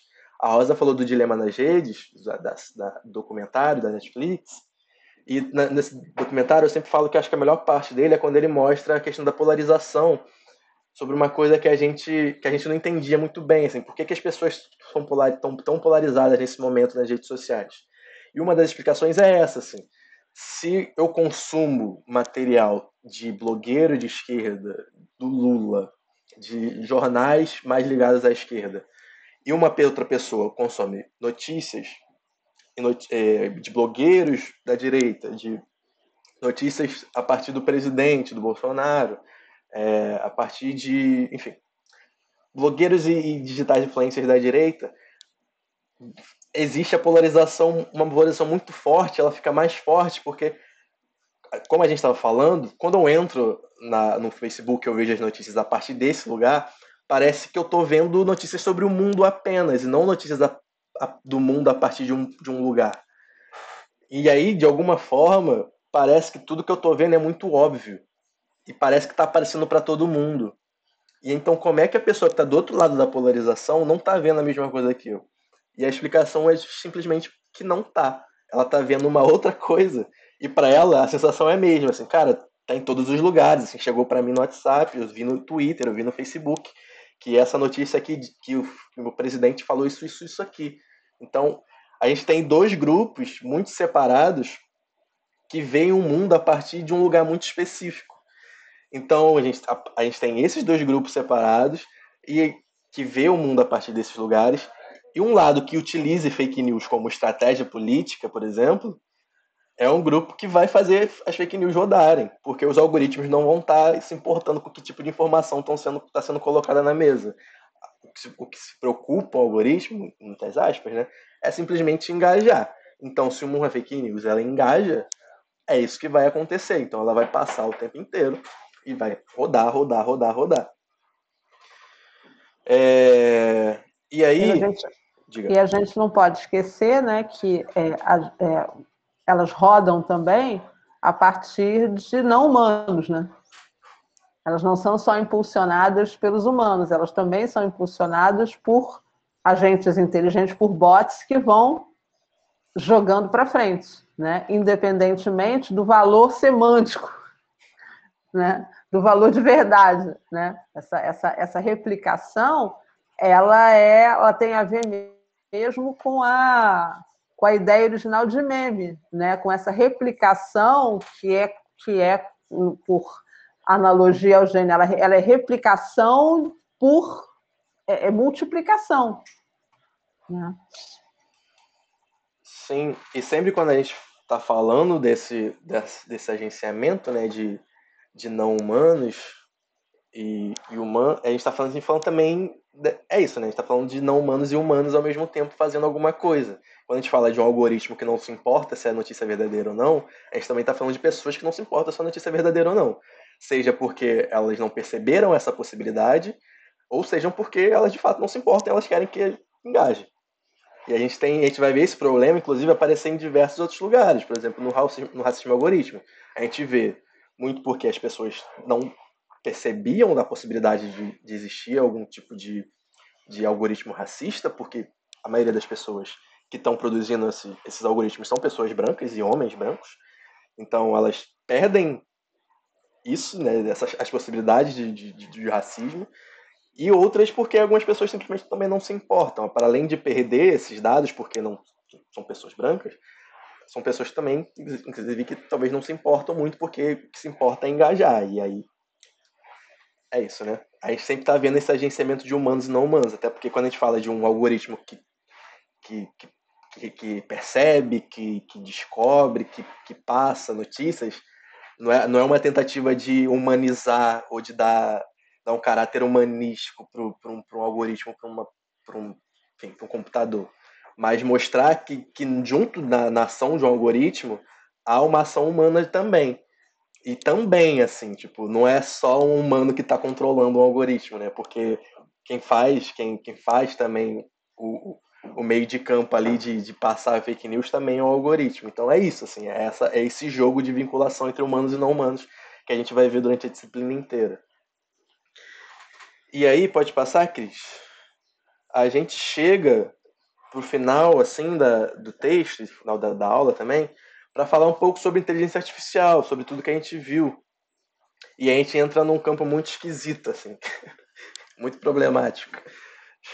Estranhão que é um campo onde vai, vai, tá, vai entrar em, em, discussão uma coisa que é a inteligência. Assim. E inteligência, não sei se, se o seu Gabriel já estudou algum processo cognitivo aí na faculdade, a gente vai ver que é muito difícil de, de definir. E como é difícil definir inteligência, inteligência, mais difícil ainda é definir inteligência artificial. Então eu tenho, a gente, eu botei duas definições aqui, uma do próprio texto e essa definição do texto me fez lembrar uma definição de um cara chamado Minsky, que é um cara muito importante na história da, da, da inteligência artificial. Que são definições que definem muito pouca coisa, assim, mas elas indicam alguma coisa. Que é a definição do, do texto, que é do Parker, que os autores usam, que é diversos métodos, algoritmos e técnicas que tornam um software inteligente no sentido humano da palavra. E o Minsky vai explicar como a ciência de produzir máquinas que fazem coisas que exigiriam inteligência se, feita, se feitas pelos homens. Então a gente tem essa definição que é muito tipo, então, inteligência artificial é um computador fazendo um negócio que, que se fosse uma pessoa fazendo, a gente ia falar que essa pessoa é inteligente. E aí a gente tem uma divisão, é, uma divisão meio técnica da inteligência artificial, que é, que é uma divisão entre inteligência artificial fraca inteligência artificial forte. O autor ele vai muito desse texto, desse capítulo, ele, ele, ele caminha muito para a inteligência artificial forte. E o que seria essa divisão? A inteligência artificial forte é isso que a gente está vendo nessas definições. Assim. São esses robôs, esses programas, esses computadores que tentam performar humanos, que tentam performar alguma, alguma coisa que seria inteligência humana. Então a gente tem a Siri ou robôs de, assistentes, é, de assistentes é, assistentes virtuais que não são exatamente uma, uma, uma, algo como uma performance humana, mas indica alguma coisa, uma fala humana, uma, uma tentativa de compreensão de linguagem. Ou a gente tem algumas coisas, como a robô Sofia, por exemplo, que é uma robô humanoide que tenta performar um humano. E a inteligência artificial fraca, de fraca é um nome, acho que é um nome ruim, mas ela, ela, ela tenta, ela tenta não, mas ela é do campo dos, desses algoritmos que a gente falou, que são super inteligentes, né? Que são esses algoritmos que não tentam performar humanos, mas têm uma, um poder de, de análise, de composição surpreendente ou, ou super valorizada ou super poderosa. Então a gente tem esses dois tipos de essa divisão meio meio imagética assim do que seria inteligência artificial fraca e inteligência artificial forte. O autor vai para essa inteligência artificial forte, que é esses esses robôs que tentam performar humanos, que seria uma espécie de humano 2.0, inclusive. E aí pode passar é. Inclusive, os autores vão vão trazer Paulo Freire para discussão, pra, no texto está lá ele falando sobre os níveis de consciência. Eu, eu sempre falo isso aqui nessa aula, que eu nunca tinha visto Paulo Freire entrar numa discussão sobre inteligência artificial. Achei muito interessante, mas tem várias questões ali que aparecem. Assim. Primeiro, sobre se, se aqueles estágios de consciência, de consciência são razoáveis, se são assim mesmo que se dão, da consciência mística à consciência crítica. É, segundo, se seria interessante de fato essas, esse tipo de consciência aparecer numa máquina e se é possível que essas consciências são, apareçam numa máquina, porque se é possível que uma máquina tenha uma consciência própria, que não seja só é, organizada ou construída por um humano. Enfim, há, uma, há diversas discussões sobre, sobre robôs inteligentes e autônomos. autônomos. E aí, em algum momento também, ele vai, ele vai mostrar, os autores vão mostrar alguns outros autores que vão dizer algumas coisas sobre esse futuro da inteligência artificial. Porque a inteligência artificial é esse campo que está sempre olhando para um lugar que está vindo, né? Então ele está sempre falando de, meu Deus, os robôs vão dominar a gente, meu Deus, os robôs vão roubar nossos empregos, ou então os robôs vão ser nossos escravos, ou os robôs simplesmente vão ser só mais alguma coisa que vai ter na nossa casa. Então alguns autores, os autores do texto vão, vão, vão mostrar, por exemplo, o Harari, que vai falar um pouco sobre essa questão dos, dos robôs que seriam a humanidade 2.0, que roubariam nossos empregos. É, o, o, o José Eustáquio Diniz Alves, que eu não conheço, ele vai falar um pouco sobre, sobre os robôs como os escravos, se isso estaria certo ou não. O Saddam, que a gente vai ver semana que vem, ele vai falar sobre o reducionismo digital.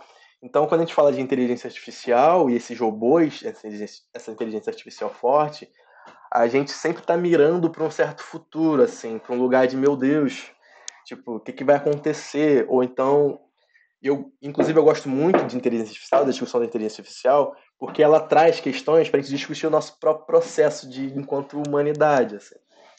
Então, por exemplo, é, tá tudo bem ter robôs escravos? É uma discussão que aparece inclusive em diversos filmes, né? no Eu Robô, por exemplo.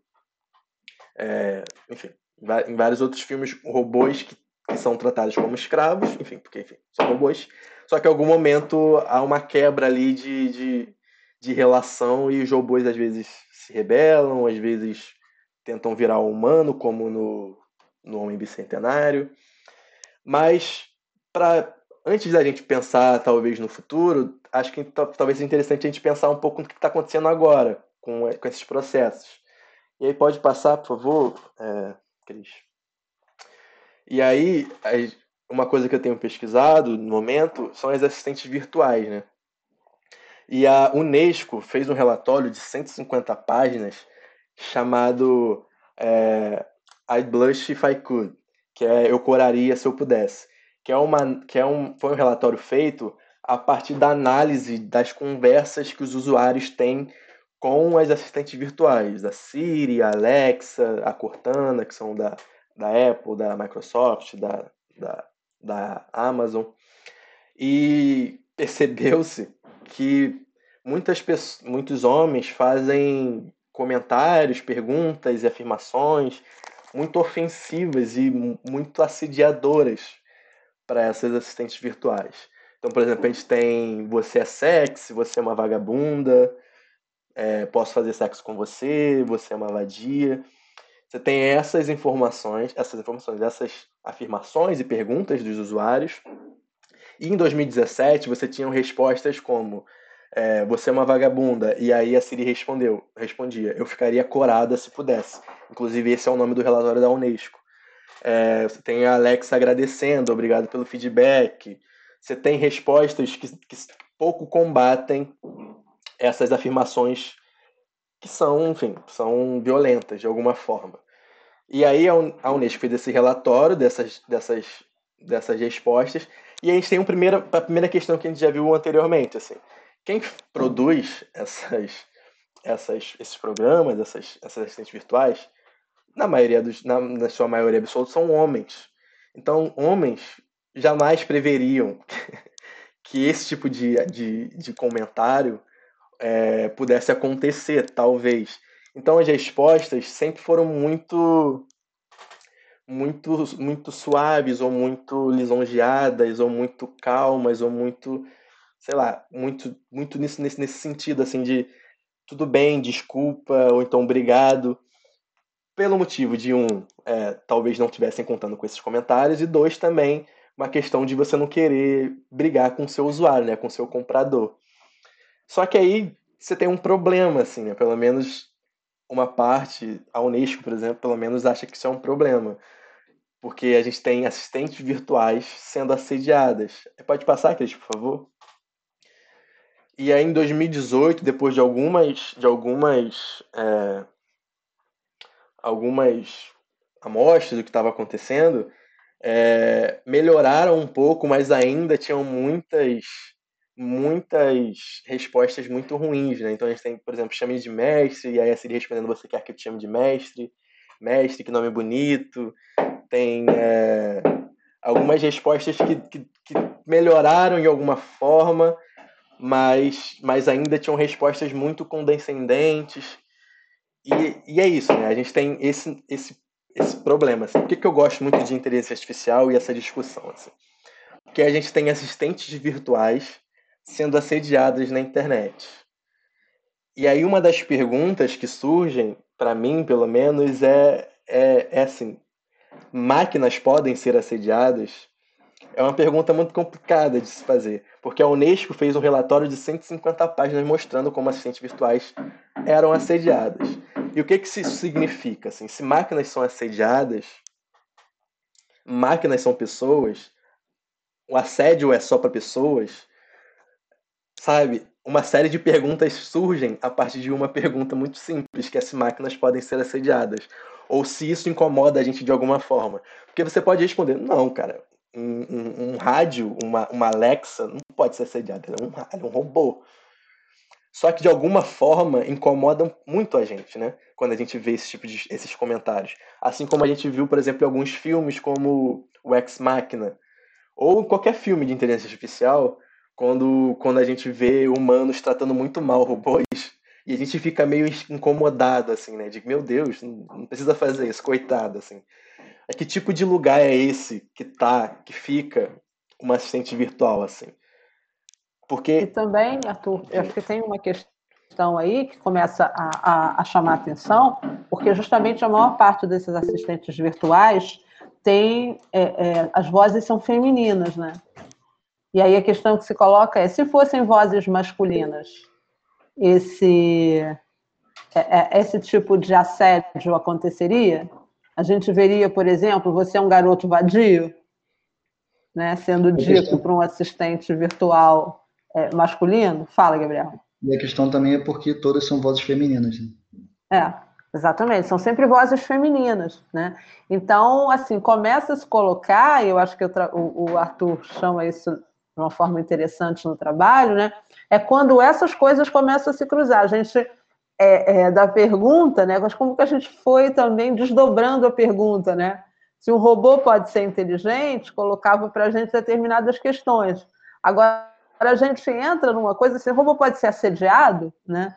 Então a gente já, já caminha numa outra direção, né? Não se trata apenas de inteligência, mas de uma certa sensibilidade, né? Aquilo que se colocava lá atrás. A gente vai é, é, é se deslocando, né? naquelas fronteiras que separavam o que era humano do que não era humano.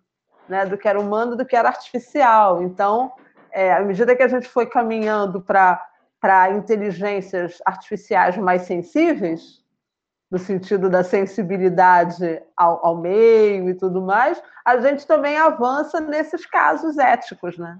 Essas questões éticas. Eu fiquei pensando nisso agora. Exatamente, assim. É, é, um, é uma enormidade de questões que, se, que aparecem nesse simples ato de, de xingar uma assistente virtual, né? A primeira é essa, que vocês estão falando, que inclusive eu deixei passar, assim. Primeiro ponto, assim. As assistentes virtuais são... É difícil falar 100%, porque existem sempre um ou outro, assim, mas se não são 100%, são quase 100% de vozes femininas. Assim, também é isso, né? Elas a, a versão original, a versão de fábrica da voz, é uma versão feminina, de voz feminina. Há a possibilidade de você trocar a voz da sua máquina, inclusive para vozes diferentes femininas e vozes diferentes masculinas. Mas a voz das assistentes virtuais são femininas, as vozes que vêm de fábrica. Inclusive, a gente entende assistentes virtuais como ela também, né? A gente fala as assistentes virtuais, a gente fala a Siri, a Alexa, apesar de Siri ser um nome é, não binário, talvez. E Alexa, inclusive, assim, Alexa é nome também de homem em algumas partes do mundo. A Cortana, então a gente tem nomes que são que nem são exatamente nomes de, de gente. O do Google nem tem nome exatamente, é o Google Assistente, mas são vozes femininas. A gente entende essas vozes femininas como as vozes das assistentes virtuais, enquanto existem outras vo as vozes masculinas existem alguns outros, alguns outros assistentes que na verdade não funcionam como assistente. Por exemplo, a IBM tem o, tem o, tem o Watson, que é uma seria uma voz de assistente virtual, mas não é uma assistente virtual. O Watson é uma é uma ferramenta, inclusive, de que tem um caráter de, de inteligência muito grande, assim, porque ele é um. É, ele é uma um, inteligência é um, superior, quase. Né? Exatamente. Né? Ele, ele, é um, ele é um ele é um programa que ele responde perguntas, ele já foi em programas, então ele, ele, é, ele é meio que um, um assistente virtual de, de keys, assim, sabe? De, de programa de televisão. Então ele produz nele um lugar de inteligência diferenciada, assim. O Watson é o cara, assim, que vai num programa participar de um, de um, de um programa de, de keys. Enquanto as assistentes virtuais, esse lugar do cuidado, são vozes femininas de forma ah, geral. O Watson colocado quase que no lugar de um certo oráculo, né? É, e, a, e, as, é, e as assistentes no lugar de servir, né? Exatamente. Um pouco como o, o robô lá do, do, do, Homem Bicentenário, né? No início, né? Isso está feliz em servi-lo. Sim. Pois é, o Homem Bicentenário talvez seja o único assistente, assim, de secretário, assim, que seja homem, de fato. Porque de resto, e... o, que a gente, o que a gente tem são vozes femininas e, mulheres nesse lugar de, de cuidado e de servidão e tudo mais. E, e é isso, assim, mas outras questões vão borbulhando, assim. Por exemplo, a que o Ulisses colocou, assim, essa, esses xingamentos, uma das coisas que o relatório vai tentar mostrar é que esses xingamentos eles naturalizam é, violência contra, contra as mulheres. Mesmo que não sejam exatamente mulheres que estejam ali. Por isso que eu. A pergunta que eu coloquei, acho que o último slide, inclusive, é essa. A pergunta é só uma pergunta. Porque eu acho que a parte dela vai desdobrando, mas muitas, muitas, muitas perguntas. Assim. E muitas perguntas podem ser feitas nesse momento. Então, antes da gente, inclusive, olhar para o futuro, assim, de meu Deus, será que as máquinas vão dominar a gente? Até porque eu acho que. Acho que é uma questão que pode ser colocada e tudo mais, mas eu acho que a gente está. Não é, não uma discussão. Há discussões que a gente precisa fazer primeiro é, por exemplo, uma de se está tudo bem ou não xingar uma assistente virtual. Ou se está tudo bem ou não que as assistentes virtuais sejam todas. tenham todas vozes femininas. Eu falo que sejam todas mulheres, assim, porque na verdade não são mulheres. São máquinas. Mas é essa a questão, assim. Por isso que, inclusive, eu gosto tanto de inteligência artificial. Por isso que a Roda tinha falado, assim. É um lugar que, que, que turva, assim. Que, que esbranqueceia, que, que faz um, um que borra muito as linhas assim entre humanos e máquinas, entre humanos e não humanos. Assim. É uma máquina que é assediada. Assim. Inclusive, a gente pode entrar numa discussão é, de lei, por exemplo, uma discussão de, de direito. Assim, tipo, o que está escrito na lei? Assim, é, eu posso enquadrar alguém por assediar uma máquina?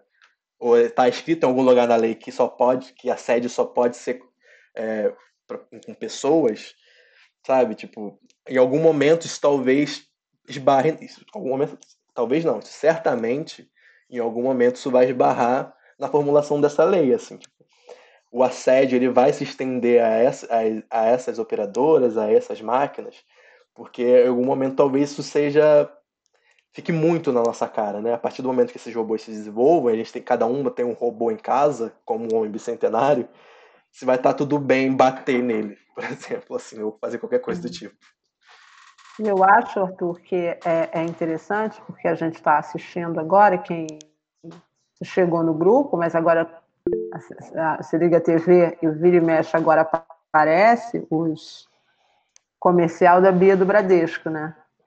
E, e o assistente virtual do Bradesco agora está dizendo: nós não vamos mais tolerar, nós não vamos mais tolerar isso e tal. E, e, é interessante como a gente vinha discutindo na história do capitalismo de vigilância, né? É, muito antes dessa legislação chegar, isso já foi percebido como a possibilidade de perda de mercado, né? Porque se, é, enfim, se você mantém isso e você pode ter as mulheres é, se colocando contra, né, as assistentes que permanecem é, uma assistente virtual como a Bia do Bradesco, que permanece subserviente, permanece oferecendo respostas subservientes a comentários considerados machistas e sexistas e degradantes, né? isso pode gerar, por exemplo, uma saída de consumidoras, né? correntistas, mulheres do Bradesco, porque seria uma, uma instituição que não tem nenhuma política de enfrentamento, de combate a algum tipo de assédio. Então, de imediato, mesmo antes da legislação, o banco se antecipa e faz uma propaganda dizendo: nós não vamos tolerar, assista às novas respostas da Bia, né? Então, assim, tem um movimento, é, como você diz, né, interessante, porque é, a inteligência artificial nesse campo, que, que, que a ficção, né, que a gente sempre vai exemplificando com a ficção, ele parece que está sempre mirando lá na frente, imaginando uma grande inteligência que vai surgir, uma grande, é, uma grande questão que vai surgir com uma máquina mega inteligente que vai nos escravizar, que vai nos dominar, ou, ou que vai produzir grandes transformações. E fiquei lembrando é, do filme, né, do De Volta para o Futuro, né, que quando você pensa qual é o ano que ele vai, é 2015, né? o Martin. E, e 2015, imaginado em 1985, né, ou 1985, 1990, acho que era essa década, né, era um momento em que os carros iam voar, né, em que as coisas iam acontecer, né, e eu lembro que é, uma vez a gente estava discutindo isso numa, discutindo um pouco essa questão, né, da, da tecnologia e tudo mais, né, e ninguém imagina, todo mundo imaginava que tudo isso ia acontecer, né? O, o skate ia ser voador, os carros iam voar, as coisas todas iam acontecer. Então a gente imaginava que em 2015 a gente ia estar olhando para cima para ver o mundo acontecer, né? E ninguém imaginava que a gente estaria olhando para baixo, porque nunca estivemos tão olhando para os nossos celulares, para os nossos tablets, né? Então a gente figurou um mundo em que a gente olharia para cima e a gente na verdade olhou para baixo muito mais do que para cima, né? Então, assim, mais do que figurar, né? É, um mundo que vai estar tá lá na nossa em 2050, né? É, tem questões que estão acontecendo no agora, né? E estão acontecendo de uma forma muito é, é, importante, né? E talvez, né, mirar nessas questões, né, que são é, que parecem é, estranhas, né? Alguém poderia imaginar, mas as pessoas estão se preocupando, tem tanta coisa no mundo acontecendo, e as pessoas estão se preocupando com assédio às assistentes virtuais, mas um pouco porque isso naturaliza determinadas práticas, né? E essas práticas se encarnam em materialidades. Né? Então, assim, atentar às vezes para algumas coisas que vão para nós passam batidas é bem interessante, né? E o que, que se pode é, e, e, quais, e esses movimentos, por exemplo, né, talvez um movimento como esse, que faz com que a Bia do Bradesco é, hoje não, dê, não dê respostas submissas, mas dê outras respostas, né, acaba engrossando um certo movimento de resistência e de combate à discriminação. E a gente caminha por aí. É, mas eu, eu vejo que ao mesmo tempo, é, antes dessa, dessa ideia que, que isso não era muito. A gente não tinha notícia da Bia do Bradesco, dos assédios da Bia do Bradesco. Ao mesmo tempo, você tem um movimento do próprio banco de, ao fazer essa propaganda, humanizar a própria imagem. Sim. Então, claro. É, uma estratégia de, de marketing também revelar isso antes e fazer uma propaganda de que, que vai humanizar a própria postura e vai tirar a imagem de banco malvadão, Sim. de grande, grande é, corporação, assim, sabe? É, não, claro, mas é isso mesmo. Por isso que eu falo, você acha, o capitalismo, ele, antes, antes mesmo da regulação, pela legislação e tal, ele vai lá, percebe o mercado e ele vai e opera. Né? Por isso é interessante, né? O estudo dessas coisas, o Arthur está fazendo disso seu tema de dissertação, né? É, é, é, caminhar um pouco nessa direção, rastrear um pouco isso, né? Acompanhar um pouco esses rastros, não na grandiosidade deles, mas justamente no, na cotidianeidade dessas coisas, né?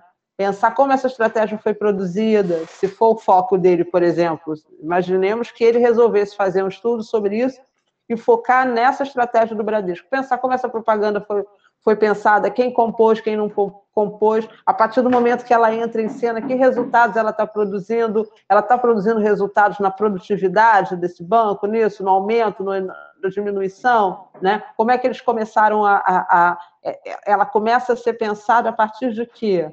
Né? A partir do relatório, a partir da perda de mercado, como, né?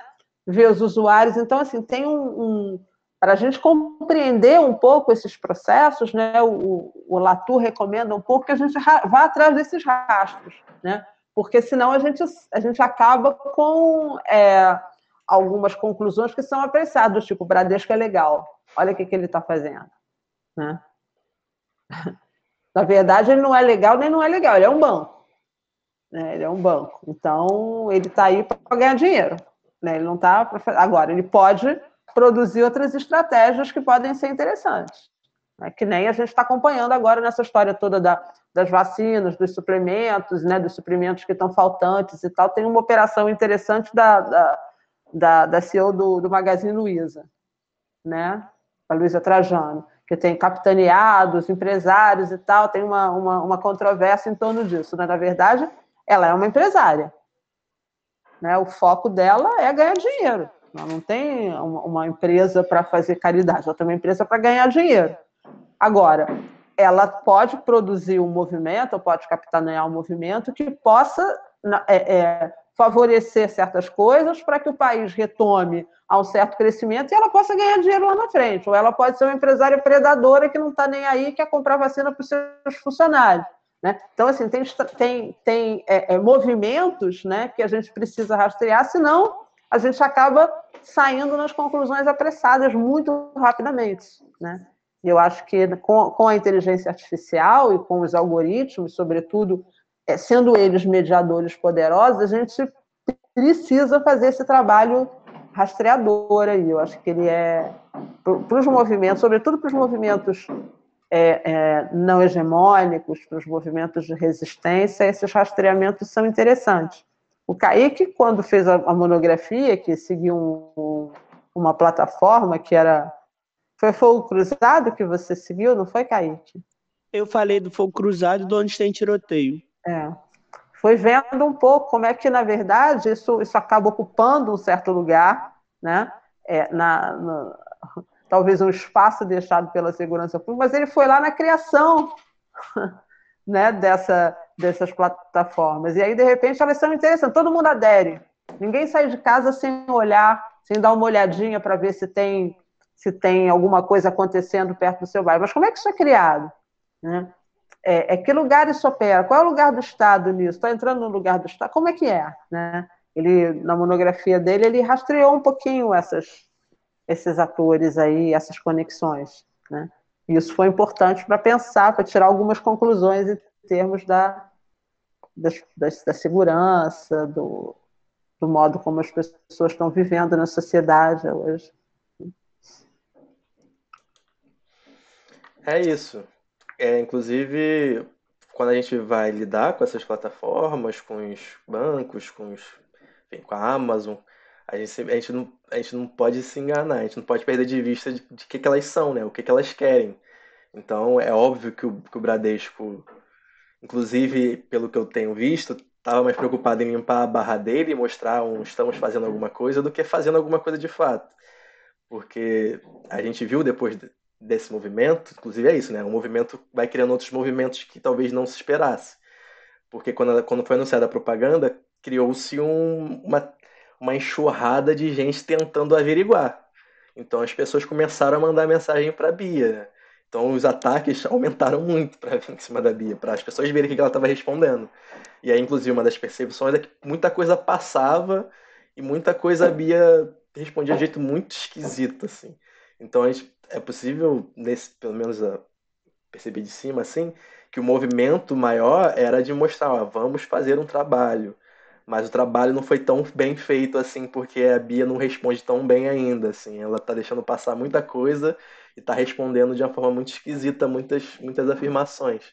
Então, isso, mas é isso, assim, não é, é, é impossível deixar passar esse tipo de, de, questão. Assim, o marketing, a forma como os, essas empresas vão tentar utilizar esses processos, elas precisam aparecer quando a gente olha para esses processos, né?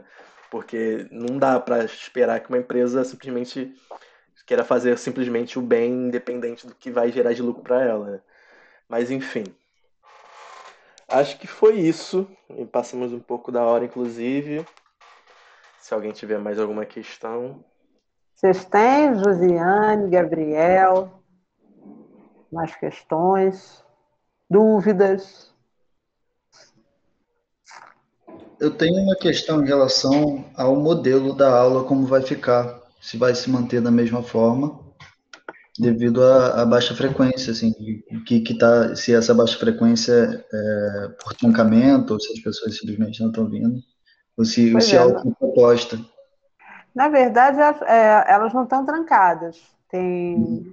oito pessoas inscritas, uhum. né? É, talvez não estejam vindo por alguma dificuldade.